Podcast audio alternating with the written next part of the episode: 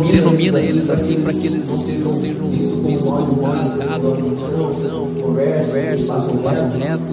E se você gostaria de fazer parte de alguma de alguma esfera da igreja no cinema, converse diretamente com os coletes ou com a Michelle. A Michelle, ela é a nossa assistente administrativa aqui, ela tem feito muitas coisas aqui, tem pastoreado efetivamente os pastores de, de, de churches junto comigo e ela tem sido bastante importante no nosso meio. Obrigado por isso.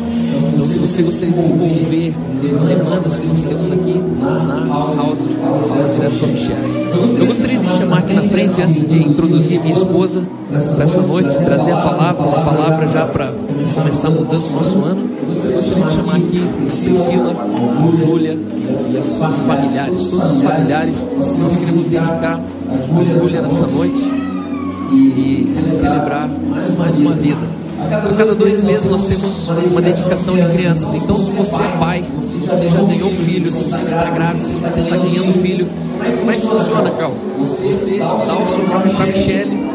Michelle, ela compila duas, três, quatro crianças e a gente é, separa domingos específicos para dedicar as crianças a Jesus e ao Pai Celestial. Então, pode chegar aqui na frente.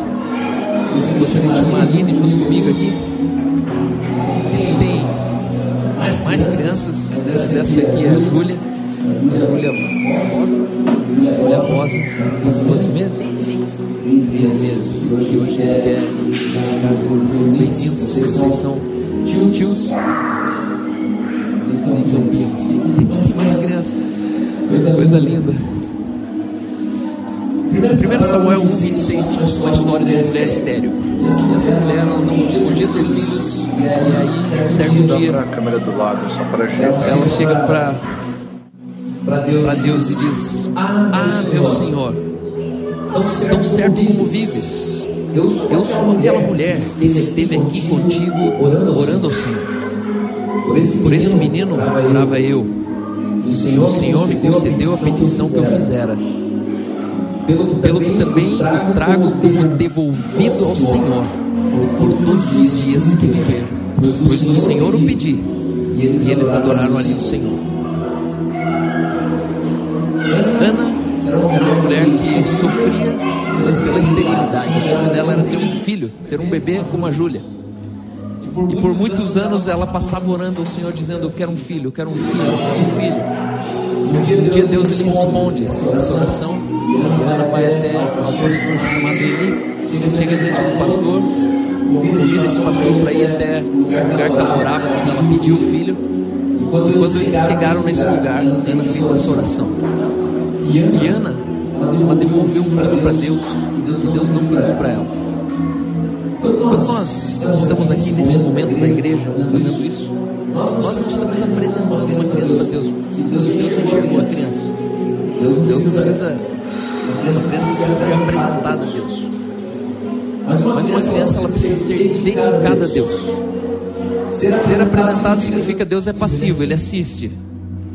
Ser dedicado, Deus ele é ativo, ele recebe. Às vezes a gente fala, ah, vai ter apresentação das crianças. Não, vai ter dedicação das crianças. O que, que muda, calma? O que, que muda é que você devolve a guarda. Sabe quanto vale uma guarda? Quando tem um divórcio? A guarda é parte mais dolorida do divórcio. O filho é uma extensão, o filho é um pedaço da gente. Quando tem uma discussão sobre uma guarda, a parte que perde a guarda chora bastante. E eu tenho aprendido que a única coisa que a gente pode dar para Deus que tem tudo é filhos. Deus não pode ter filhos. Sabia disso? Deus não pode ter filhos. Porque ele depende de alguém para gerar alguém. Deus é espírito. E para nascer a Júlia, ele precisou de alguém que é corpo, que é humano, é carne. E quando a gente recebe um filho, a Bíblia diz que filhos são herança do Senhor. Isso significa que eu faço Deus herdar o que eu gerei para Ele. Sou eu que devolvo o inventário para Deus, dizendo: Deus, essa é a minha herança para você. E esse é um caminho muito saudável, esse é um caminho recomendável. Porque a partir de hoje, você está devolvendo Pai Celestial, uma filha um dia, como essa semana, voltando da praia, ontem, estava voltando da praia. E a Mel falou: Pai, você sabia que você, eu tenho um Big Daddy? Big Daddy não é você. Você é o meu Daddy, mas eu tenho um Big Daddy. Ela começou a me dizer que existe um Pai Celestial. E que esse Pai Celestial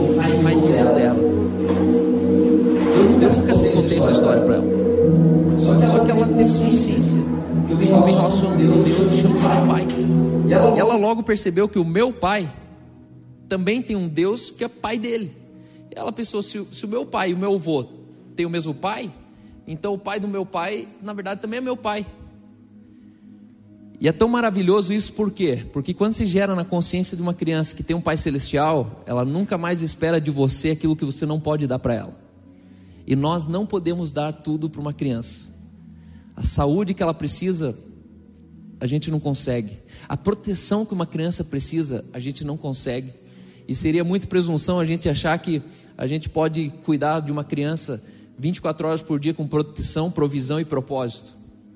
Se você é pai, você sabe o que eu estou dizendo. Você se sente amputado, porque você não consegue dar propósito para outro ser humano. Às vezes nem você sabe o teu, nem você se enxerga com um propósito. Como que eu posso dar um propósito para alguém? Como que eu posso dar uma proteção para alguém? Enquanto eu estou aqui agora, meus três filhos estão lá, em cima do ático da casa da minha sogra. Eu não sei o que o Calvin está fazendo, o fósforo que ele está encontrando. Eu não sei. Mas eu preciso entender que enquanto eu estou aqui, existe um Pai Celestial que está tão presente lá quanto aqui. E aí eu descanso nisso. E aí eu não desconfio da minha sogra. Eu não, eu não preciso ter medo. O medo não nos aterroriza. E nós queremos dedicar Júlia para Jesus. Dedicar, dizendo: Deus, se depender da gente, ela é só tua. Ela vai chegar num tempo que ela pode se relacionar a partir dela com você, mas se depender de mim, mãe. E é uma honra ter a Priscila aqui. Obrigado por ter procurado a gente. Obrigado por essa ação. Eu gostaria de pedir, perguntar para você, Priscila, se você está disposta a ensinar a Júlia no caminho que ela deve andar. Estou. Você está disposta a discipular e ser a primeira pastora dentro da vida dela? Sim, estou. Você está disposta a comprometer a Júlia com o reino de Deus e a sua justiça? Sim. Nós queremos ser testemunhas hoje, dizendo que Deus se alegra com você, Deus se alegra com a Júlia e que o futuro da Júlia já está definido.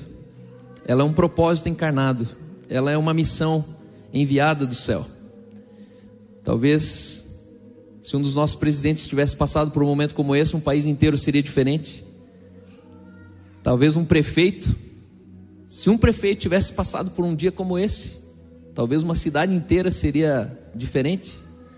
Mas nós já cremos que aqui talvez tenha uma vereadora, aqui talvez tenha uma CEO que vai participar das viagens para a Lua quando Elon Musk conseguir popularizar a Lua. Não sei o que vai ser dela, mas vai ser alguma coisa bem legal. E eu gostaria de chamar aqui na frente para a gente orar e dedicar a Júlia a Jesus. Os familiares, eles são testemunhas, então não sinto constrangido de estarem aqui. Obrigado por vocês serem testemunhas desse momento. Nós cremos nisso. E eu gostaria de chamar aqui o Bruno, Gaspar e a Luíse, o Juliano e a Rebeca, que viessem junto com a gente aqui na frente. E junto comigo, ainda o seu Hércules e Dona Esperança, venham aqui, por favor. E aí nós queremos chamar Ana Júlia para graduar a nossa pequena Júlia.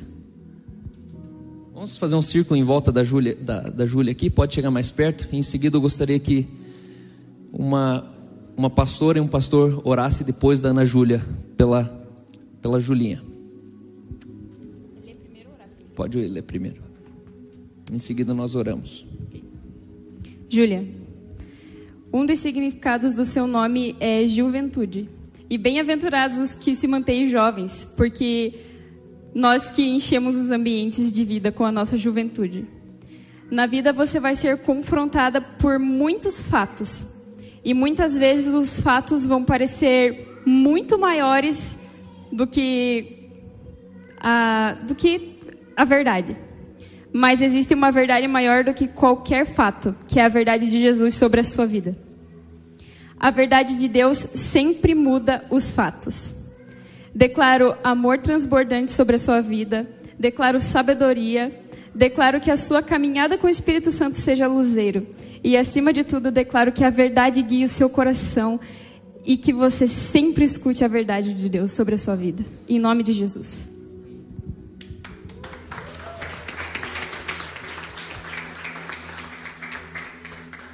Quero convidar um pastor e uma pastora a nos conduzir em oração enquanto nós dedicamos ela a Jesus.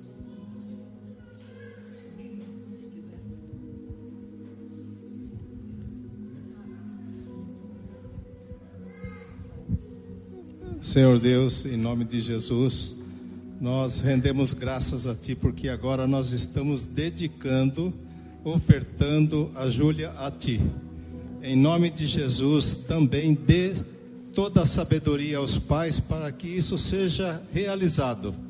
E em nome de Jesus, nós declaramos Júlia, filha do Senhor, com um propósito tremendo para a vida dela. Em nome de Jesus é que oramos. Pai, em nome de Jesus, te agradecemos por esse momento, por podermos, Pai, estar aqui unidos, Pai, num só coração, Pai. Pai, para dedicar, Senhor, a Júlia a Ti, Senhor. Obrigado, Pai, por esse momento, Pai, tão lindo, Pai. Esse momento, Pai, de estarmos em comunhão, Pai, e junto com o coração unido, Pai.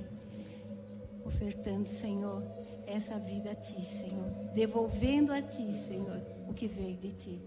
Obrigada, Pai. Obrigado, Jesus. Júlia, eu te abençoo em nome de Jesus. Que o Senhor te abençoe e te guarde. Que o Senhor faça resplandecer a luz do seu rosto sobre você. Que todos os dias da sua vida você tenha gozo completo. Eu declaro que o azeite de alegria e a justiça estão sobre você. Você será símbolo de reconciliação. Aonde você chegar, o mal precisa sair. Aonde você chegar, a alegria, ela faz a tristeza saltar de alegria. Onde você chegar, soluções vão chegar com você. Em nome de Jesus. Amém, amém e amém. Vamos celebrar a vida dela?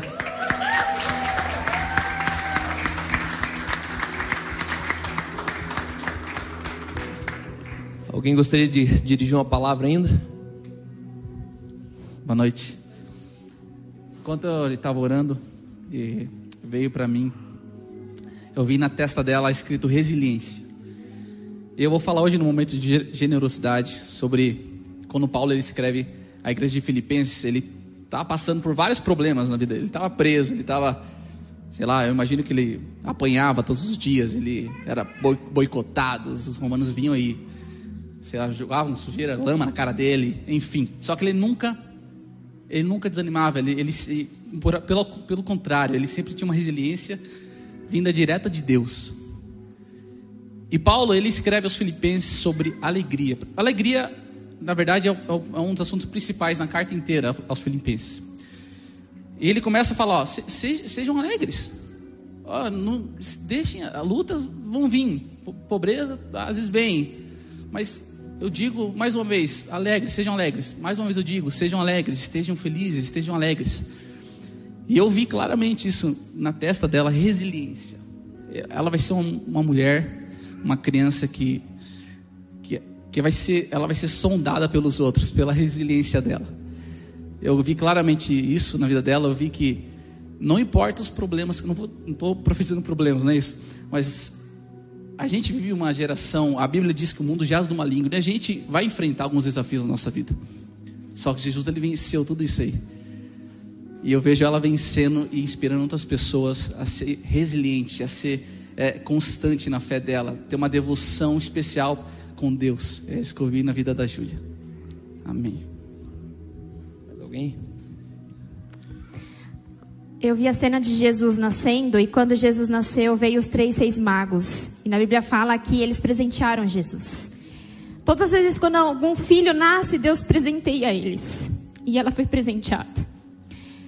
O incenso, ele fala sobre morte. Quando eles morriam naquela época, havia o incenso sobre eles. E o segredo daqueles que seguem Jesus tem que morrer. Tem que morrer para suas vontades, tem que morrer para seus desejos, porque existe uma vida dentro dela que é a vida de Cristo. E quando a nossa vida carnal morre, mais a dele aparece. E existe uma vida plena dentro dela. Ensine ela a morrer. O outro presente é a mirra. Eu falei do incenso? Não, desculpa, a mirra é, é o perfume.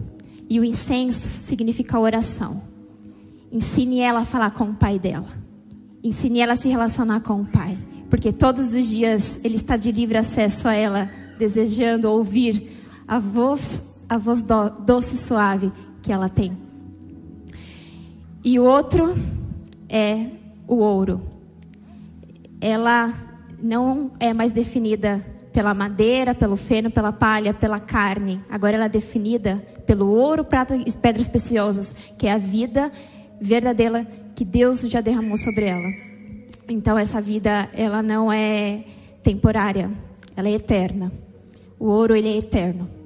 Então, veja sua filha todos os dias assim e que você leve ela para esse caminho. Amém. Vamos aplaudir Jesus. Muito obrigado. Vocês podem tomar os seus lugares. Vocês estão vendo aquele casal jovem ali? O casal mais jovem da igreja do cinema se chama Hércules e Esperança. E nós estamos contentes porque eles são oficialmente os pastores conselheiros da igreja no cinema.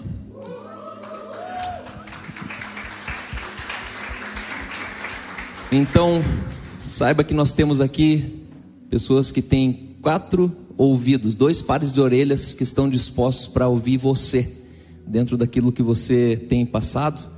E eu sou grato a Deus porque vocês são a resposta de uma, de uma oração que eu fiz muito tempo atrás.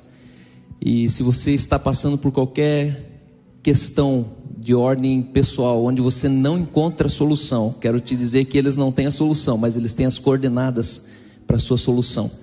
Existe um caminho mais excelente, é um casal de obreiro aprovado, são pessoas padrão entre os fiéis e que estão prontos para tratar você da maneira como a Bíblia diz que você deveria ser orientado e tratado. Então não tenha medo, pegue o telefone do seu Hércules ou da Michele, é, marca um horário com eles aqui e eles vão prontamente te atender, tá bom? E a Rebeca também tem um, um recado aqui para gente.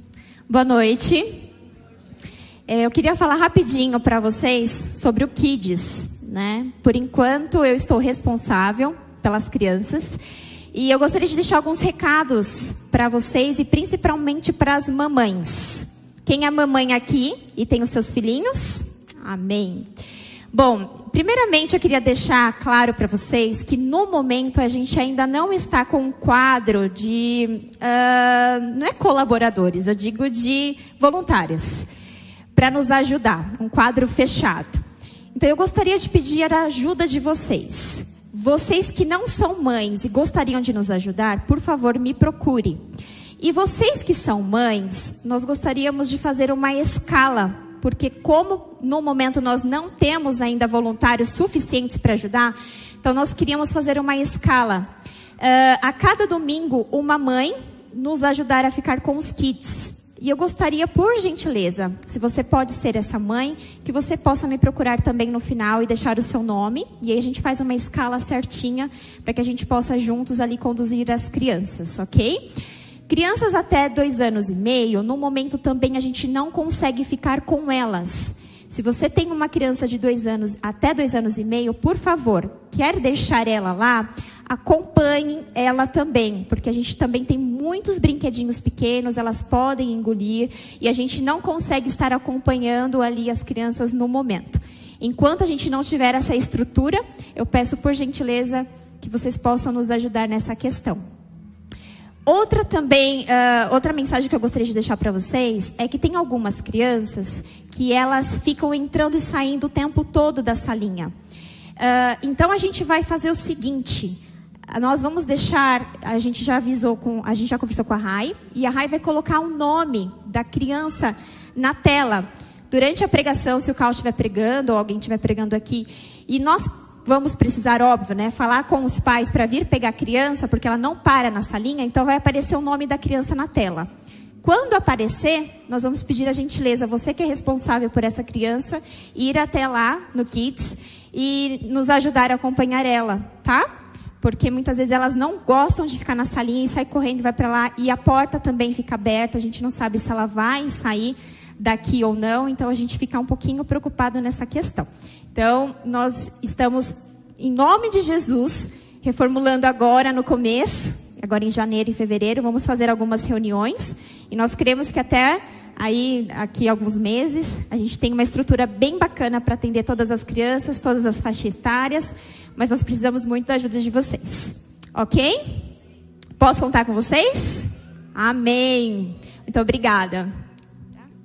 Orar pelas crianças. Se você tem uma criança perto de você, encoste no ombro dela, impõe as mãos sobre ela. Tem umas crianças maiores, podem encostar também. Mas nós queremos declarar a vida para essas crianças. Amém.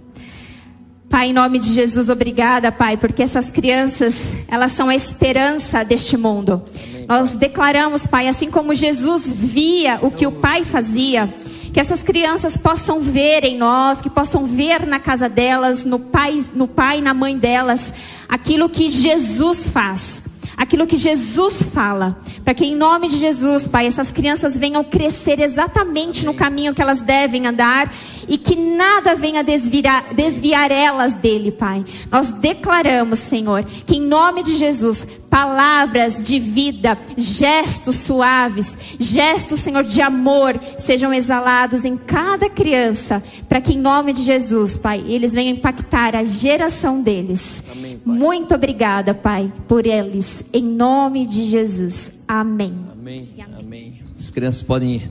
Uma salva de palmas para a Rebeca, pessoal. Obrigado, Rebeca. até esse momento da sessão, do culto, nós desejamos que as crianças permaneçam aqui. Eu sei que é difícil, mas o filho só aprende o que vê o pai fazendo, não falando. Então, não ensine teu filho ir para a igreja falando, ensine teu filho ir para a igreja indo para a igreja.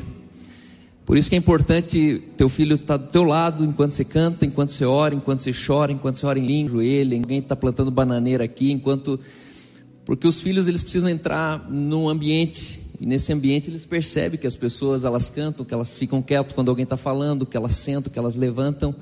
Então a gente desenha um culto para que até esse momento teu filho se sente parte dele, cantando, orando e acompanhando. E aí aqui a gente split, a gente é, separa para que eles tenham uma atividade bem dirigida para eles e que a concentração sua aqui também seja melhorada. Gostaria de chamar a Aline aqui na frente. A Aline está com a cartucheira cheia hoje. E eu quero declarar que ela tem uma palavra para 2021. Que vocês recebam essa palavra nessa noite. E que Jesus. De poder me conectar com uma sã doutrina. Porque no dia que eu precisei dela, ela funcionou na minha vida. No dia que eu precisei dessa sã doutrina, ela endireitou as minhas veredas no dia que eu precisei dela. A fé foi efetiva em mim e não foi porque eu conquistei. Foi porque eu estava no ambiente que Cristo me prometeu lá em casa e e ele falou uma palavra que é, fez esse casal voltar para perto de nós. E ele olhou bem para eles e falou assim: não, te, não, se, não tenha medo de ser crente. E daí eu fiquei pensando naquilo, né? Por que, que alguém vai ter medo de ser crente, né? E é muito legal porque eu pego umas palavras e começo a meditar e começo a, a me analisar, pensar assim, se isso acontece comigo também. E é muito legal porque por que, que você se sentiria, por que, que você teria medo de ser crente? Uma das coisas é que você não quer ser o chato da, da história, ou o chato do círculo, né? Mas aqui eu não sei, talvez esse será o único momento na palavra de Deus onde ele te dá o aval de ser o chato da história. Ele diz assim: prega a palavra. seja tempo ou fora de tempo, quer seja oportuno ou não, quer te convidem para isso ou não. Então, se tem um jeito de você ser o chato da história, é justamente com a palavra de Deus. E por que que muitas vezes então nós nos retraímos, né? Nós nos sentimos assim, ah, eu era crente religiosa, então agora eu não vou ser crente religiosa, então eu me retraio porque eu quero ser ser humano, né? Eu quero entender o próximo.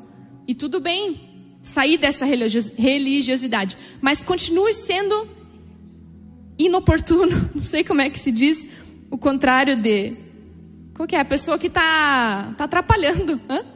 Inconveniente. Seja um inconveniente. Vai, vamos lá, pessoal. Postem nos seus, no seu, escrevam nos seus livros, no seu caderno. Meu Deus, olha o tamanho desse caderno.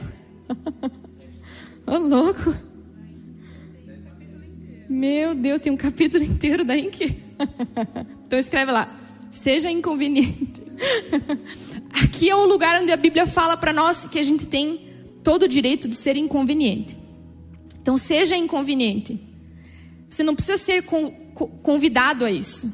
Corrige, repreende, exorta. E aqui a gente pensa, ah, aqui que entra a lei. Não, aqui que entra o amor, porque é ali onde eu me importo, né? A gente está falando sobre a base. A gente está falando sobre a base da lei redimida que é o amor. Então a lei no Antigo Testamento eram mandamentos. A lei que Cristo nos mostra é a lei do espírito e de vida. E é essa que está escrita nos nossos corações. E é tudo baseado no amor. Então, primeira parte do versículo, não tenha medo de ser crente. Isso valeu muito para mim, porque eu era a chata que me intrometia religiosamente nas coisas, via Deus, mas via demônio em tudo também. então a maturidade ela nos leva a sermos como se diz, Cal, de novo? Inconvenientes. Eu vou escrever aqui porque do jeito que eu vou falar essa palavra agora, eu gostei dela.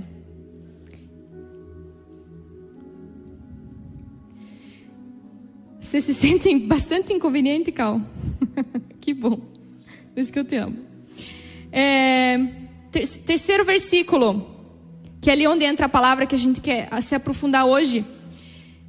Então, o que, que acontece com as pessoas? Ele diz aqui que haverá um tempo onde eles não suportarão a sua, sua doutrina ali no 2. Rai. Rai ou Gui. O 2. Só para vocês irem acompanhando junto. Não, 3, desculpe. Então, então o que acontece? Você não vai suportar, você não, né? Tô, tô projetando. As pessoas não vão suportar a sua doutrina. Por que motivo eu me afastaria de algo que me deixa são? Por que motivo as pessoas elas vão se afastar de algo que é são? Você consegue imaginar? Eu digo para você, não, isso aqui é vida. Tome, tome essa vacina pro, pro coronavírus. Polemizar aqui sobre vacina. E você fala, não, eu quero é outra coisa, né? E aqui ele diz exatamente o cenário que você vai encontrar é esse. Eu tenho algo que é bom para você, eu tenho algo que é são para você, mas você não suporta aquilo. Não é que você não gosta daquilo. Você não suporta a sua doutrina. É algo bem mais profundo. É algo bem mais é bem mais sério. E é ali que a gente começa a, a pensar, Deus, por que, que eu me encontraria numa situação como essa? Por que eu deixaria, por que eu me deixaria levar numa situação onde eu rejeito aquilo que é bom para mim? onde eu rejeito aquilo que é, aquilo que é são para mim. E a resposta está logo em seguida. O motivo são. Pode continuar lá no versículo. Pode voltar um, desculpe. Ao contrário, dadadã, aqui. Sentindo coceira nos ouvidos, eles farão. Ele, o que, que eles vão fazer? Eles vão juntar mestres para si mesmos, segundo os próprios desejos. Aqui, na minha versão, diz que a gente vai se cercar, cadê? Se cercar de mestres segundo suas próprias cobiças. Então, por que motivo eu e você, sendo renascido, conhecendo a Jesus, vivendo nesse reino, por que motivo eu me afastaria da sua doutrina? Porque existe algo que a Bíblia está dizendo que é a cobiça. E ela está dizendo que quando nós cobiçamos algo, que, que eu vou fazer com isso? Eu vou me cercar de gente que vai alimentar a cobiça que eu preciso. E é isso que vai me afastar da sua doutrina.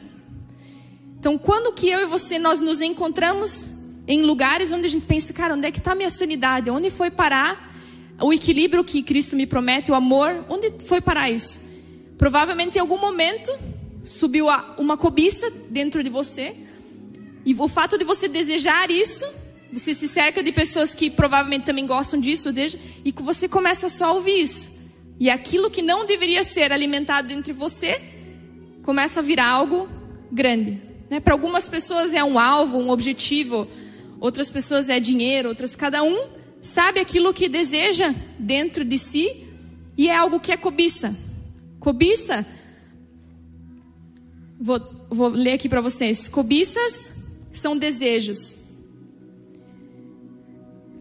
E são desejos que eles não fazem parte daquilo que não é que não fazem parte daquilo que Deus tem para você, mas eles entraram por um caminho errado. Cobiça não é você, por exemplo, assim, você hoje você é bem financeiramente. Mas o caminho certo para você ser bem financeiramente é como? É o Senhor prosperar o seu caminho. A Bíblia fala que quando você quer ficar rico, você cai em tentação, é isso, né? Destruição. Mas o problema não é ser rico. Daí você fica nessa, né? Não, mas então é um problema ou não é um problema?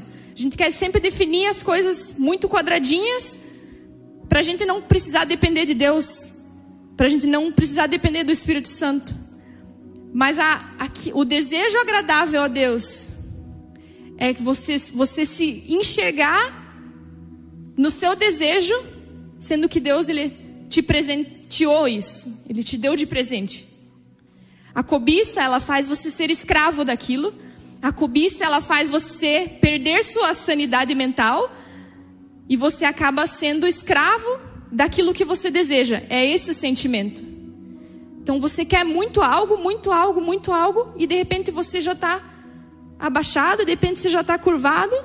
E de repente já te colocaram uma coleira. E de repente você não sabe mais enxergar outra coisa senão aquilo.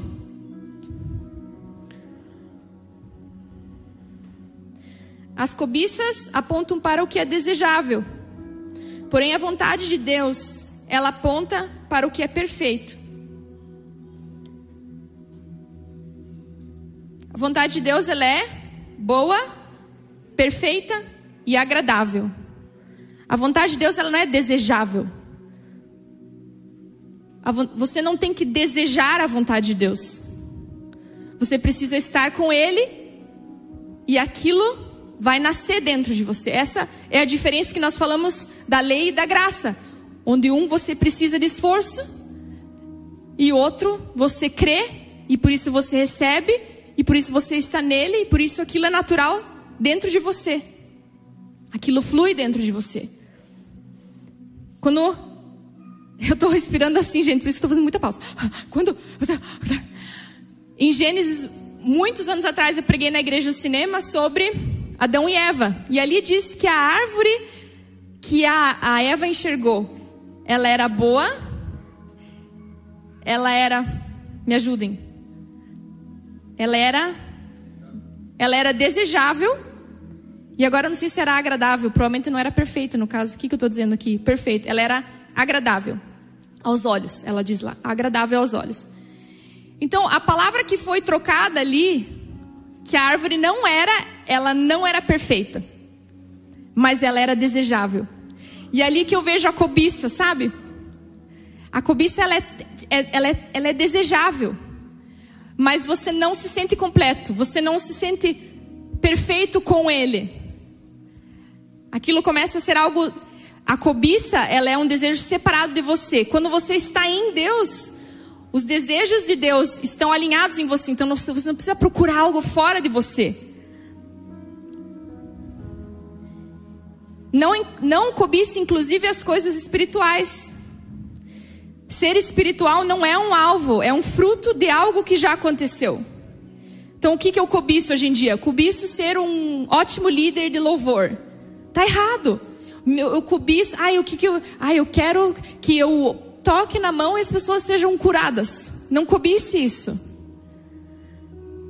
Porque aí se torna algo fora de você. Você está dizendo, eu não tenho isso. Quando você cobiça algo, você está dizendo, eu não tenho. Quando você crê, você está dizendo, ele tem. Então eu tenho. Nós estávamos duas semanas atrás, aqui no também no briefing antes do culto, e eu vi uma. uma eu vi alguém que precisava de orar por cura, não. Eu vi uma coluna que precisava de oração. Essa foi ótima. Alguém precisava de oração por cura na coluna. E aí, e daí eu Deus, falei para Deus, mas Deus, por que, que eu não senti o desejo de orar? Por que, que você, o Senhor me deu uma imagem de uma coluna que precisava de oração? Eu falei assim, porque aí você, você creu porque você viu algo já. Você não está desejando que você cure alguém. Você não está, isso não é algo que não faz parte de você. Eu falei, ah, Deus, entendi. Então por isso que muitas vezes Deus fala assim comigo. Ele já mostra, tipo, pronto, porque senão eu estaria assim, ah, eu quero que alguém seja curado. Eu ia, tipo assim, eu estou desesperada por ver cura assim. Né? Eu sei que algumas pessoas também são assim.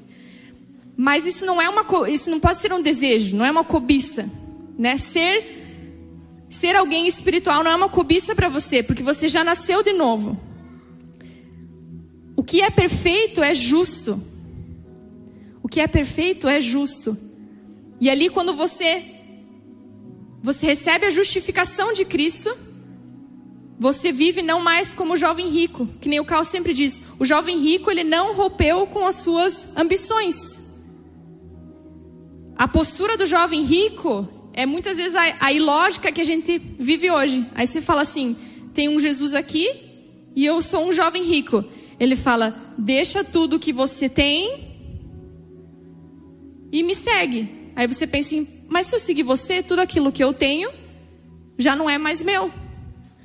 Esse é o teu problema. Quem você acha que deu o que você tem? Por isso que é tão gostoso quando você é injustiçado e você vai para o lado de Jesus. Você fala assim, mas eu sei quem me deu, eu sei quem tem.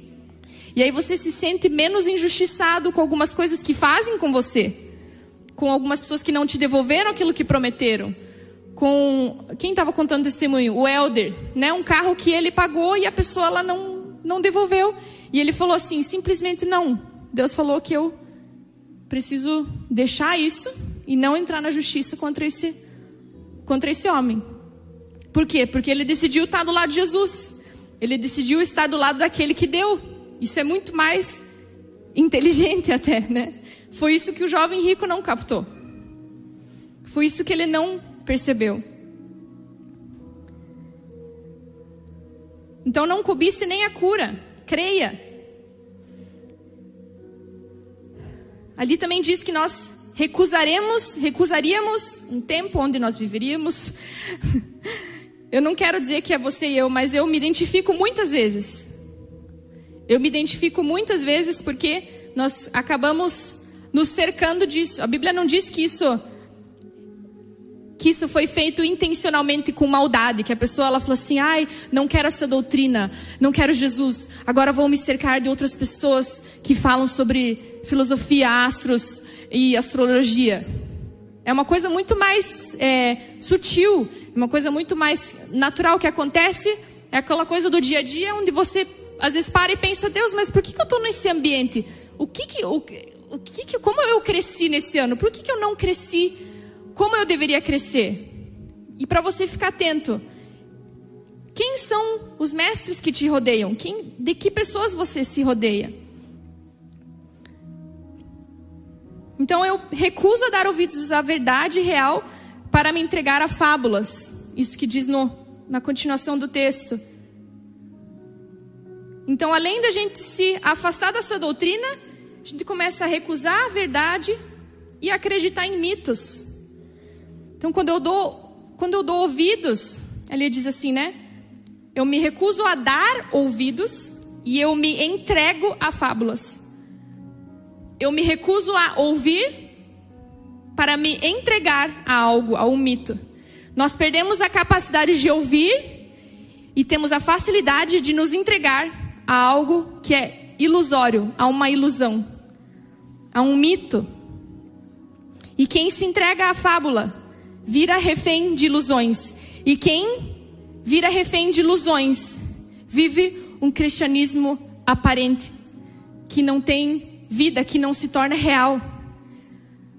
Quando nós nos curvamos a mitos, nós vivemos um cristianismo ilusório. Um cristianismo que não se materializa dentro de você, em volta de você. O que então me protege dessa cobiça, Aline? A pureza te protege para continuar buscando o que é perfeito. Salmos 24, 3 a 4 diz: Quem subirá ao monte do Senhor? Quem há de permanecer no seu santo lugar? Não é isso que eu e você mais desejamos, é permanecer em Cristo, estar nele. Mas quem vai conseguir fazer isso? Aquele que é limpo de mãos e puro de coração, que não entrega sua alma à falsidade, nem jura dolosamente. Ser puro de coração é uma das coisas que vai te proteger contra a cobiça. É você estar com quem você queria estar. É você trabalhar com quem você gostaria de trabalhar. Não porque alguém ofereceu um dinheiro ou não porque essa pessoa vai te oferecer algo. E é muito gostoso você começar a analisar isso na sua vida. Porque é muito bom você saber que você pode cortar isso na sua vida. E que isso não está te trazendo vitalidade, ao contrário, está te roubando vitalidade, roubando a pureza. Então eu já não ando com você por causa de você, eu ando com você pelo que você pode me oferecer. Isso é estar desprotegido. Isso é estar desprotegido e, vamos dizer, a, a, os, as ambições, os desejos estarem é, mais disponíveis para você. Por exemplo, eu tenho uma amiga e essa amiga estava nos meus stories algumas vezes e alguém me perguntou assim: Ah, então aquela pessoa X ela cuida das suas crianças? Eu fiquei pensando, ué, por que, que ela me perguntou isso? Porque essa pessoa ela cuida de crianças e ela associou que o fato dessa pessoa estar na minha casa é porque ela está cuidando das minhas crianças. O que, que ela associou? A Aline anda com tal pessoa não porque ela quer estar com tal pessoa, mas porque ela acha um benefício nessa pessoa e essa pessoa vai cuidar das crianças dela. Aí minha resposta foi não, essa pessoa ela é minha amiga. E daí eu fiquei pensando, né? A pessoa deve ter dado um raciocínio assim para chegar nessa conclusão por causa de um stories, né? Mas a pureza é justamente você estar com quem você quer estar, trabalhar com quem você quer trabalhar. Você ter as suas relações purificadas. O que mais me protege da cobiça, Aline? Experimentar o leite espiritual verdadeiro. Quando você experimenta algo verdadeiro, dificilmente você pula para o secundário. É mais fácil você abandonar o ioiô creme do que a Nutella, não é verdade, pessoal? Quem aqui concorda comigo? Amém, irmã? o ioiô creme, nem sei se dá para comparar Nutella, mas eu quis tentar achar um exemplo assim mais né? Quando você tem o original, né? Quando você tem o cabo original, daí você pensa, ai não, vou pegar o baratinho aqui, daí você vê que não carrega, aí você vê que o teu celular estraga, daí você pensa, putz, por que, que eu não peguei o original?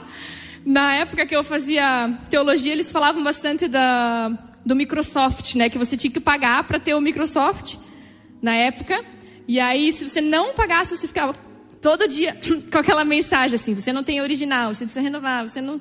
E aí a gente pegava um, um site, piratas.com, e baixava o Microsoft lá.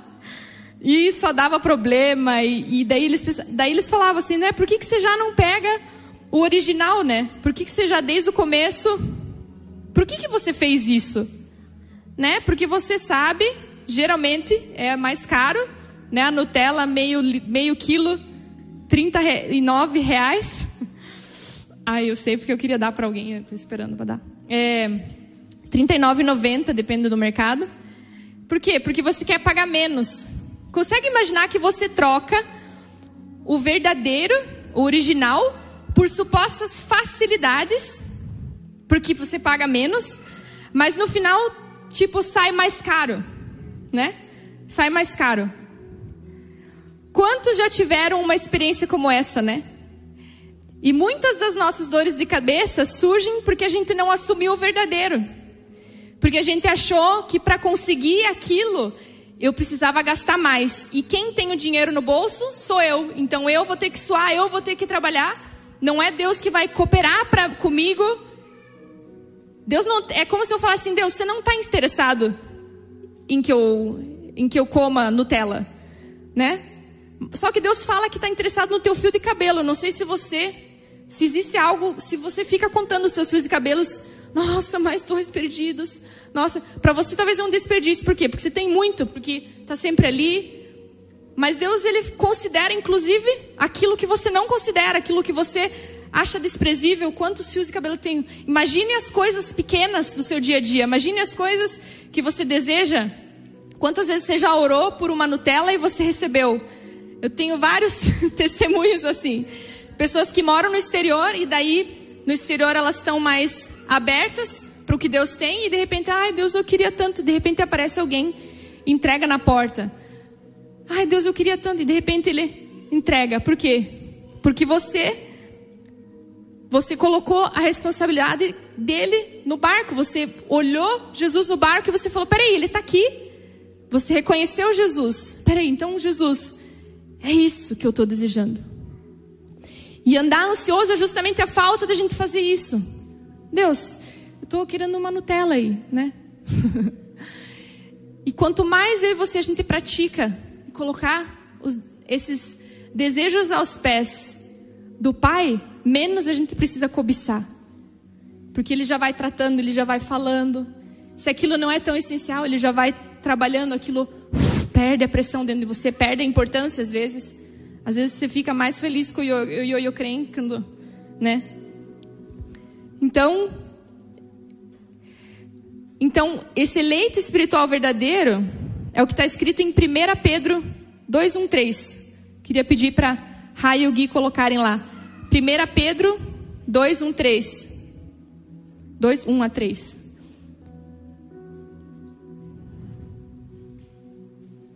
Portanto, livrem-se de toda maldade e de todo engano, hipocrisia, inveja e toda espécie de maledicência.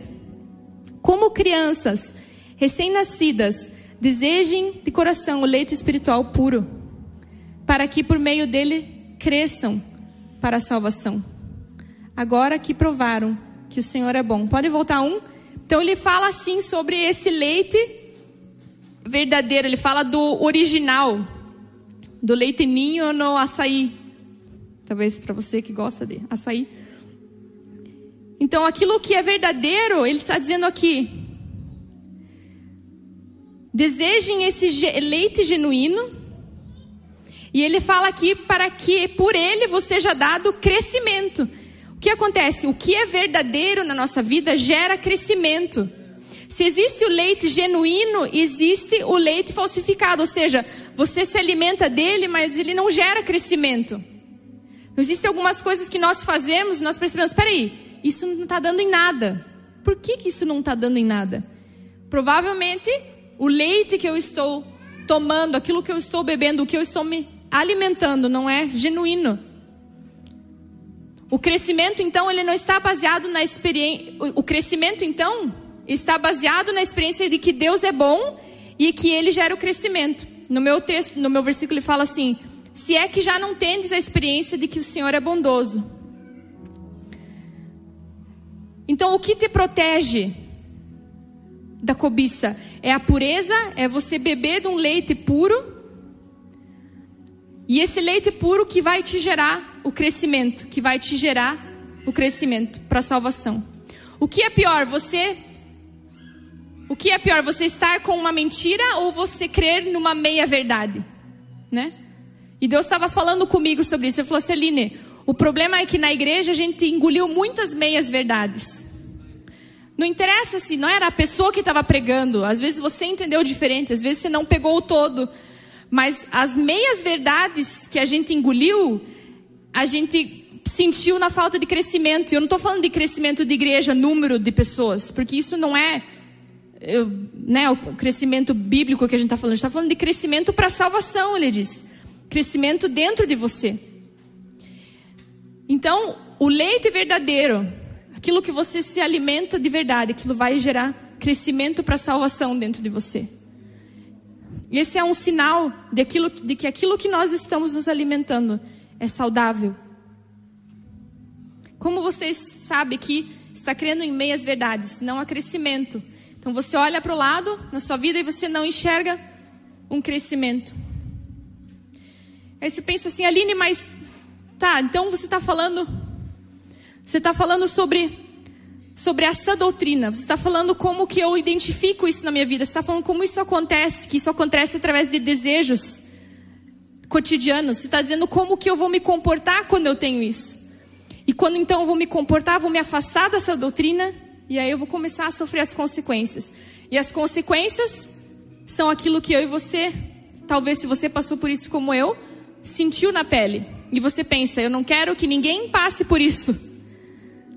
Né? Não estou dizendo que às vezes não é hormonal ou coisa assim. Mas esse caminho foi um caminho de reflexão que eu tive que fazer comigo mesmo. E se a gente apresentar para o mundo esse caminho, eles vão entrar para sanidade mental. Sanidade mental é você se aproximar da verdade, você beber o leite puro, você desfrutar da pureza da sua vida. Pureza é uma proteção né? A Bíblia diz que o engano da Eva, o, mesmo engano que Satanás usou para Eva, a Bíblia fala: Eu temo que vocês entrem nesse lugar, que é o que? É sair da pureza e simplicidade devidas a Cristo. Essa é a proteção que você temos. Tu, porém, se sóbrio em todas as coisas, suporta as aflições, fazer o trabalho de um evangelista cumpra cabalmente o teu ministério. Essa é a primeira parte do versículo. Essa é a primeira demonstração que, que esse texto nos traz. E para que tudo isso faça sentido, para que tudo isso seja algo prático na sua vida, a gente precisa mexer em fundamentos. E é sobre isso que eu quero terminar essa palavra hoje. Eu estava orando por um, por um jovem essa semana e é ali que veio essa palavra. Eu vi um, sabe aquele joguinho Django, eu acho que é o nome, é uma torre Django, assim, que você tem várias madeirazinhas e você vai tirando uma por uma. E aí Deus. Ah, isso. Obrigada. Obrigada, produção. Obrigada. E aí o que, que acontece? Quando eu estava orando por essa pessoa, me veio essa imagem para ela, mas me veio, eu falei, cara, é isso. O que que acontece? Essa pessoa chegou para nós e falou assim: é, Eu preciso ser amado. Hoje, mais uma pessoa me escreveu: Eu acho que eu estou precisando ser amada. Uma outra pessoa de outro contexto. E aí Deus falou comigo: Aline, amor é fundamento. Se a pessoa está falando sobre amor, é porque eu preciso mexer no fundamento. Falei, como assim, Deus? Qual é o resumo da lei? Amar, amar. O resumo de toda a lei, se pegar todo o Antigo Testamento, resumo de tudo aquilo. Quer que eu te resuma? Deus diz. Quer, quer ir bem na prova? Vou fazer um resumo para você. Essas duas coisas. E ele falou: quando as pessoas começam a falar que precisam de amor, que precisam que estão com dificuldade né, com essa palavra, Deus falou, Deus falou comigo, eu estou mexendo nos fundamentos delas. Porque o que, que a palavra de Deus diz? A palavra de Deus diz que. Agora, porém, aquele que promete, dizendo: ainda uma vez por todas, eu farei abalar não só a terra, mas os céus. Ainda uma vez por todas significa a remoção dessas coisas abaladas para que as coisas que não são abaladas permaneçam. E aí Deus falou comigo que para muitas pessoas a base do cristianismo ainda não é o amor. Então o que, que acontece? O amor ele entrou em algum outro nível do jogo. Então, por exemplo, você entrou no jogo, você colocou o amor aqui, por exemplo. Só que amor, ele é fundamento para todas as coisas. Amor, ele é o fundamento para tudo aquilo que a gente está falando que a primeira parte do versículo fala e exorta: seja um evangelista, faça um ministério. A base disso não é mais a lei, a base disso é o amor. Então, se você colocou o amor aqui, Deus ele vai ter que abalar para que o amor ele esteja no lugar certo. Porque o amor ele é o que sustenta todas as coisas. Deus é amor. E as coisas que começam nele, elas não são abaláveis. Se o teu casamento começou no amor de Deus, não vai cair. Aí você fala, mas meu casamento, eu estou sentindo isso, isso, isso. Vou jogar fora meu casamento. Não. Aonde que o amor não está na base do seu casamento? Deus ele vai abalar a torrezinha para ajeitar a base. E o momento que você ajeita a base, tudo que você constrói para cima é inabalável. Tudo que você constrói em Jesus é inabalável. Todas as vezes que você passa por algo na sua vida, que você sente o chacoalhão, sente a terra tremer, calma. Deus está trabalhando nos seus fundamentos. Deus está colocando as peças no lugar certo. E aí, quando eu estava orando por essa pessoa, me veio as pedras como chama. E daí ele falou assim para mim, Aline, se o amor tá só em cima ali, a chama ela não vai queimar para cima, ela não tem condução. O amor ele precisa ser o fundamento, porque aí tudo que tá para cima vai ficar quente, vai ter Peraí, tem uma palavra que eu até coloquei aqui, hot love. Olha aqui. Tiago 1 25 não, peraí. Aqui. Mateus 24, 12 a 14 diz: E por se multiplicar a iniquidade, o amor se esfriará de quase todos. Por se multiplicar a iniquidade, o amor ele se esfria. Então, o que é esse hot love que você pode ter na sua vida? Não é o seu futuro marido. O amor quente é justamente esse que a Bíblia nos promete, que aquilo que vai dar chama para tudo o que você faz. A palavra de Deus, ela é chama para tudo o que você faz. As coisas que não têm sentido na sua vida, elas ganham sentido quando elas estão estabelecidas na base, nesse calor, naquilo que traz sentido para as coisas. E é essa base que a gente está mexendo. Coloque-se de pé, por favor. Essa base que Deus está mexendo nas nações, quando o Cal falou que o mundo está passando por luto, a Bíblia diz que é melhor o lugar onde há luto do que o lugar onde há festa, porque onde há luto as pessoas pensam no que realmente importa. E Deus, nessa noite nós queremos nos envolver com o que realmente importa. Obrigada porque o que realmente importa você achou dentro de nós, você deu valor para nós. E nessa noite nós queremos agradecer, dizer: Espírito Santo, obrigada por mexer nos meus fundamentos. Obrigada porque eu não sou mais o mesmo depois de uma experiência difícil. Obrigada que eu não sou mais o mesmo depois de uma separação. Obrigada que eu não sou mais o mesmo depois de um momento de depressão, porque o Senhor estava presente. O Senhor construiu os meus fundamentos, estabeleceu eles. E agora eu posso dizer que aquilo que eu vivo é algo inabalável, não porque eu sou bom, mas porque aquele que eu creio estabeleceu o fundamento dentro de mim. E eu quero te fazer um convite nessa noite. Se você ainda não tem esse fundamento, ele é o principal, ele dá sentido para a obra, ele dá sentido para para essa torre que está sendo construída, eu quero convidar você a repetir essa oração comigo, dizendo: Senhor Jesus, Senhor Jesus, oh, muito obrigada. Muito.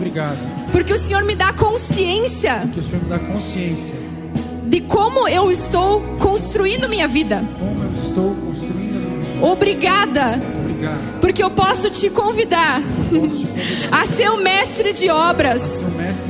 A colocar as coisas no lugar certo.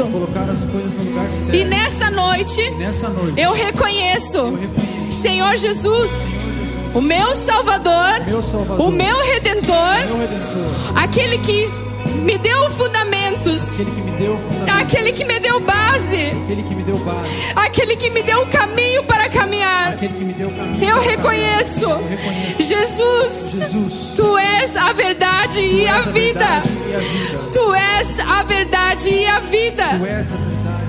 E nessa noite eu recebo essa verdade. E nessa noite eu recebo essa verdade. Em nome de Jesus. Amém. Amém.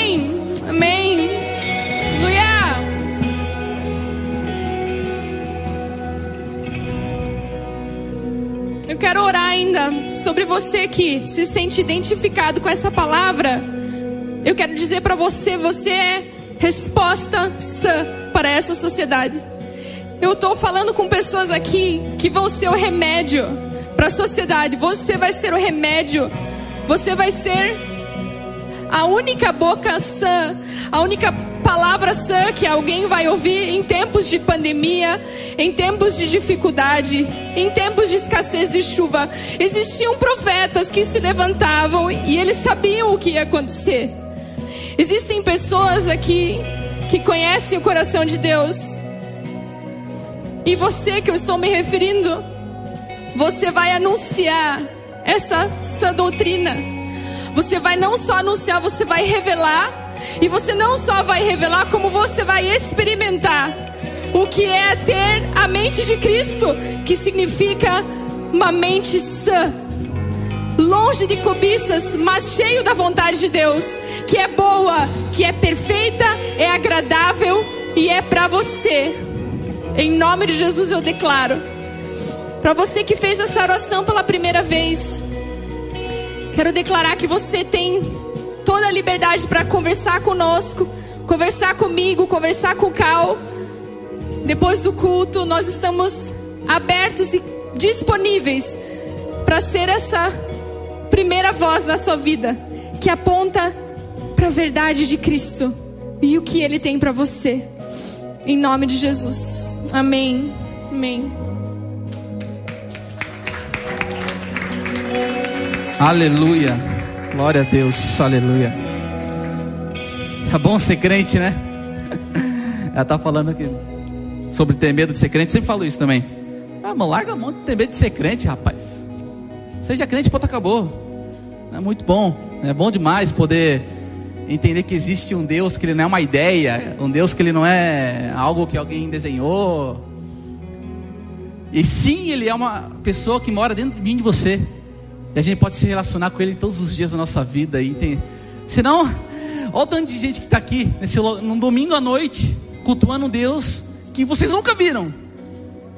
É muito louco, bicho. É, é só crente mesmo. E é maravilhoso. Essa é a fé que ela se espalha pelo mundo. Essa é a convicção que mora dentro do coração de cada um de vocês. Eu quero que se, em pé se mexa um pouco assim, ó. Dá uma, dá uma alongada. Porque é um, é um momento importante agora. Alongou aí, se mexeu. Eu estava lembrando, antes de entrar, é, no cinema ainda, alguns anos atrás, é, logo depois da, da, palavra, assim, no momento de palavra, daí era, era um, o irmãozinho era para entrar e, e, e, fazer o elco, ou, ou o momento de honra. Você já senta, calma aí. E tava nesse clima assim gostoso. eu comecei a dar risada ali. E daí ele entrou: Bom dia, bom dia, bom dia, bom dia. Eu falei: Rapaz, o Espírito Santo até foi embora. Brincadeira. Mas agora que você já alongou, você pode sentar. Eu quero fazer com você um momento muito especial, não menos importante um momento de honra, de generosidade. E eu quero é, falar de uma, de, um, de, uma frase que o Cal postou esses dias, que é bem real. Quero começar falando ela. Ele, ele escreveu assim no Instagram dele: Dificilmente Deus será dono do seu coração se antes não for dono do seu bolso. Ai, ai, ai. E é verdade, é verdade. Isso é verdade. Sabe por quê? Porque Deus, ele, quando você entrega a tua vida a Deus, meu irmão, você entrega o teu bolso também. E não tem choro nem, nem vela. E eu falei para você alongar antes, porque quando a gente vai falar desse momento, todo mundo. Não sabe o que fazer. E não é, é um momento como qualquer outro. Esse momento é tão especial quanto os outros. É uma, é uma maravilha, é uma extensão da sua adoração a Deus. E é nesse momento que eu quero introduzi-los agora. E quando eu fui convidado para fazer esse momento de generosidade e honra, veio para mim algumas, alguns insights, algumas palavras. Primeiro, lá em Filipenses, ele, Filipenses 4, capítulo, capítulo 4, versículo 12, diz assim: Sei estar abatido e sei também ter abundância. Em toda maneira, em todas as coisas, estou instruído, tanto a ter fartura como a ter fome tanto a ter abundância como a padecer necessidade. posso todas as coisas naquele que me fortalece. Isso Paulo escreveu para, para a igreja de Filipos, aos filipenses. E você percebe que não tem problema nenhum você ter dinheiro. Pelo contrário, não tem problema nenhum que você tenha muito, em nome de Jesus. Só que o problema está em você confiar no dinheiro. Aí, meu irmão, aí que cai tudo. Existem dois deuses, dois deuses hoje, o nosso Deus e o mamão, papaya. Não, não é esse, é o mamão. Existem os dois. E a destruição está com o mamão. Muitas pessoas colocam a sua, a sua confiança no dinheiro, colocam a sua, a sua segurança no dinheiro e sabendo que o dinheiro vai prover talvez para ela uma casa melhor, um amanhã, uma escola. Não. Ele faz isso, só que primeiro você tem que entregar ele para Deus. E quando você entrega a tua vida, você entrega inclusive teu bolso. Por isso que eu falei para você alongar, fique, fique tranquilo, fique tranquilo, à vontade, esse é o momento de duração. E eu sei que Deus está falando com você. Eu sei que Deus vem, Ele falou com você antes de você chegar aqui. E também me vem à mente a, aquela história do filho pródigo. Não sei se vocês conhecem essa história. O filho chega para o pai assim, são uma família rica. O filho mais novo chega, pai, é, me dá minha parte aí, que eu, eu quero ir embora. Me dá minha parte que eu deu para mim. Eu quero ir embora, me dá meu dinheiro, eu quero fazer minha vida. E o pai, tudo bem, te dou, pegue tua parte. E de repente aquele filho passa, passa os, os dias, ele se vê comendo bolota, esterco de porco. E dele, eu fico imaginando, rapaz, eu estava lá na casa do meu pai, alguns meses atrás, alguns dias atrás, não sei. Eu era, eu era rei lá, eu tinha servos que eu acordava, já tinha um copinho, suco de laranja, aquele coração do lado da minha cama, top. E agora eu tô aqui comendo esterco. O que, que eu fiz? O que, que eu fiz da minha vida?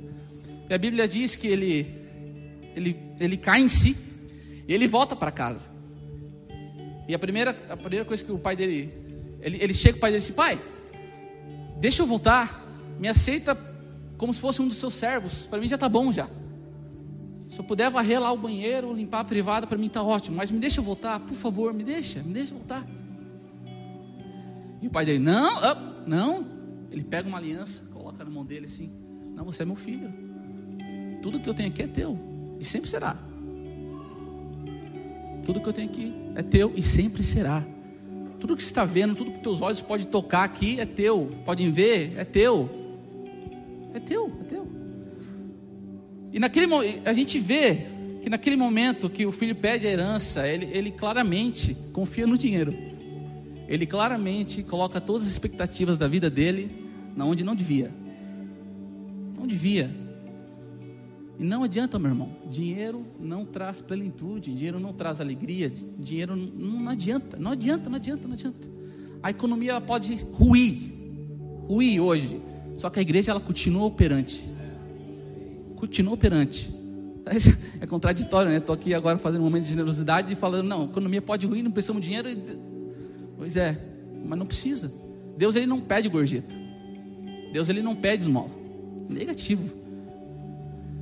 Porque se a gente entender que tudo que a gente tem e é dele, aí já, já é outro nível. A gente está em outro pensamento, a gente está em outro patamar. E é com esse pensamento que eu convido vocês hoje a ofertar. Entender que Deus ele coloca uma aliança na tua mão assim, ó, e diz assim, ó, tudo que você vê, tudo que você pode tocar, tudo que você deseja, tudo é teu. Só que o filho, ele foi imaturo. E a Bíblia compara um filho imaturo a um escravo. E é. Um filho maturo, ele não tem direito à herança, porque ele, ele não sabe o que fazer. Ele não sabe fazer o que dinheiro. Irmãos, eu digo por experiência própria, não existe nada melhor do que dar. É incrível. É bizarro de bom. Não existe. Vocês, eu fico imaginando, eu vou ser pai, e eu fico imaginando um dia que eu, eu comprar o primeiro presentinho de Natal pro meu filho. Deve ser louco você chegar ao filho e ver ele brincando com o brinquedinho lá, pá. Porque é maravilhoso dar. É muito melhor dar do que receber. Muito melhor. E dê mesmo. Eu te desafio essa semana a dar o que você não tem. Abençoar uma pessoa, pagar a conta de luz de um, pagar a conta de água de outro, ceder teu cartão de crédito para um irmão que precisa, parcelar uma conta. Faça isso. Porque isso é de Deus, isso é divino, isso é uma extensão da sua adoração. Isso é isso precisa estar, essa verdade, ela precisa estar intrínseca em nós. Ela precisa estar com uma estaca no nosso peito. Amém? Eu não quero tomar muito tempo. Eu quero ler com vocês uma declaração. Quero que você se levante agora. Não repita, mas leia comigo, mas leia com convicção. Leia com convic- convicção, sabendo que Deus ele é o Senhor das suas finanças. Ele é o Senhor da sua casa. E Ele não perde controle. Como eu disse, a economia pode falir, ela pode cair. Só que Deus ele não perde o controle jamais. Ele nunca vai perder. Vamos é, declarar comigo a declaração número um, amém? Eu vou contar três, a gente lê tudo junto e depois uma salva de palmas bem forte, que é para selar, é para você receber isso, em nome de Jesus, amém?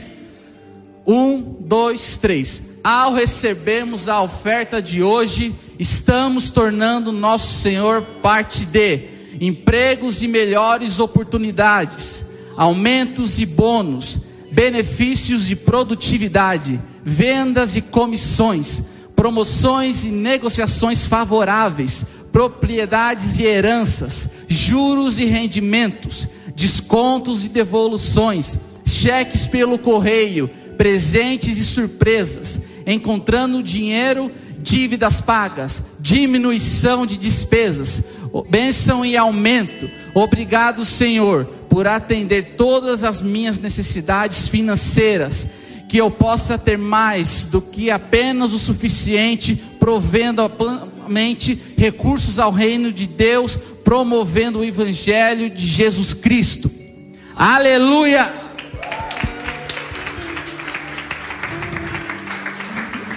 Isso aí, recebe, irmão, recebe essa verdade. E nesse momento o Léo vai cantar uns 30 segundos aí de música. E eu quero que você fique à vontade, sem pressão. Feche os olhos, vai andando com o olho fechado mesmo. Sem pressão, não fique preocupado com quem está olhando. Se você não tem, não pode dar hoje, ei, fica tranquilo. Como eu disse, Deus ele não perde gorjeta. E você não é menos. Pode se assentar? Você não é menos do que uma pessoa que pode dar. Não, negativo. Eu quero que você se sinta em casa, meu irmão. Entenda que a mensagem que a gente fala aqui, ela precisa ser exposta, ela precisa alcançar mais, mais almas, ela precisa que pessoas ouçam ela. E o dinheiro, sim, ele ajuda. Ele é uma ferramenta. Então pega essa ferramenta, a ferramenta ela tem você tem controle da ferramenta, não é verdade? A ferramenta ela não sai andando sozinha, ela não vai arrumar o carro sozinha. Então, com esse pensamento, com essa motivação, e nesse momento fique à vontade para é, ofertar tanto na maquininha, no Pix, no QR Code PicPay, na, nos gasofilácios, em nome de Jesus. Amém?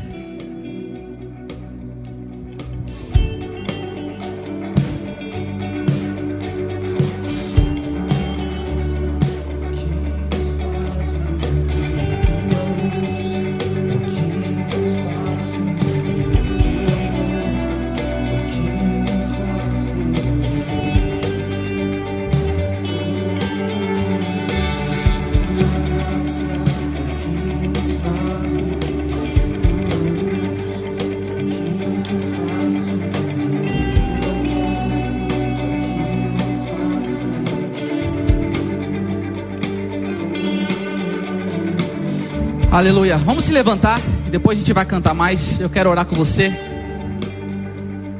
Se levante, se levante. Amém. Vamos orar então, agradecendo a Deus por esse momento. Pai, obrigado, Pai, porque a sua vida ela transborda em nós. Obrigado, Espírito Santo, porque hoje a gente entende que o Senhor é dono também das nossas finanças, Pai. Obrigado, Pai, porque também a gente entende que o Senhor nunca, jamais perderá o controle das coisas. Então não importa a situação que a gente passe, Pai. Não importa, Pai. O Senhor continua no controle. O Senhor nos dá, nos dá saídas. O Senhor nos dá oportunidades. O Senhor nos dá insights para que a gente possa cada vez mais avançar, Pai. E que a, gente possa, que a gente possa entender hoje, Pai, que a gente somos colaboradores do reino de Deus. E que sim, o nosso dinheiro ele ajuda o reino a ser expandido. E a gente entende isso com muita gratidão no nosso coração, Pai. Em nome de Jesus. Amém. Aleluia. Ainda de pé, a gente vai encerrar cantando uma música, essa música é nova. E ela fala. Pode continuar. E essa música ela fala que assim como a cruz de Jesus dividiu a história, eu pedi para eles porque eu vou ensinar o refrão devagarzinho para vocês aprenderem e depois a gente cantar junto. Assim como a cruz de Jesus ela dividiu a história, foi o amor dele que criou a ponte que ligou a glória dele. Então é só através do amor de Jesus que a gente consegue ter acesso à glória dele. Esse amor que a gente aprendeu hoje, esse amor que a gente falou que nos ama tanto, através desse amor que a gente doa, através desse amor que a gente recebe, toda a natureza do reino de Deus ela só é entregue, ela só é recebida, ela só é manifesta através do amor. Aleluia! E o refrão dela fala que a, tua graça é o que nos faz viver, a tua luz é o que nos faz te ver, o teu amor é o que nos faz querer. Então eu vou cantar o refrão rapidinho pra gente aprender e aí a gente manda ver, beleza? Então vamos lá. Tua graça é o que nos faz viver, tua luz é o que nos faz te ver, teu amor é o que nos faz querer.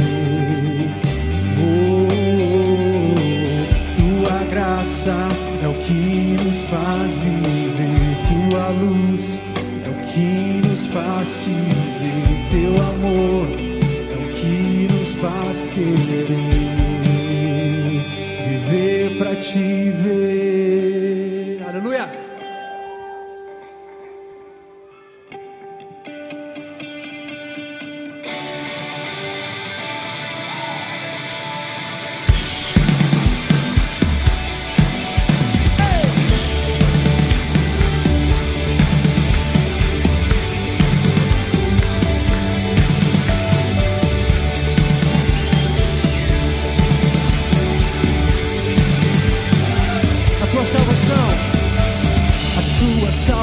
Salvação me trouxe a liberdade. É de viver por ti, conhecendo a verdade.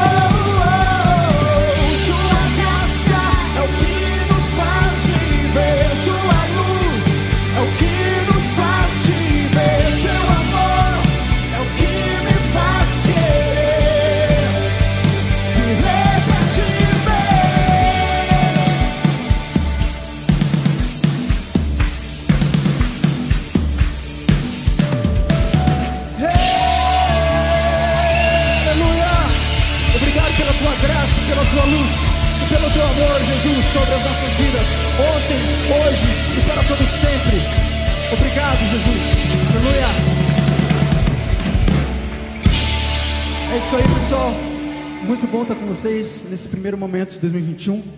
Nossa agenda oficial da igreja no cinema, os Home Church, Marvel, Wonders, volta só em fevereiro, mas a gente tem já esses primeiros cultos para já ir aquecendo agora, os primeiros domingos agora de janeiro, os últimos domingos de janeiro.